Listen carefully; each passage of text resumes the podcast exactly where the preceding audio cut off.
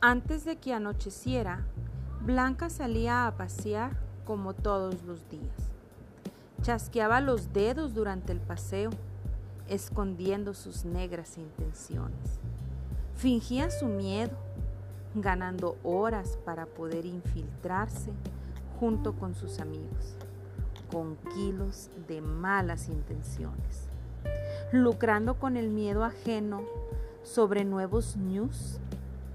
Operaban por calles que nadie rastreaba, sintiendo terror único varias veces por segundo.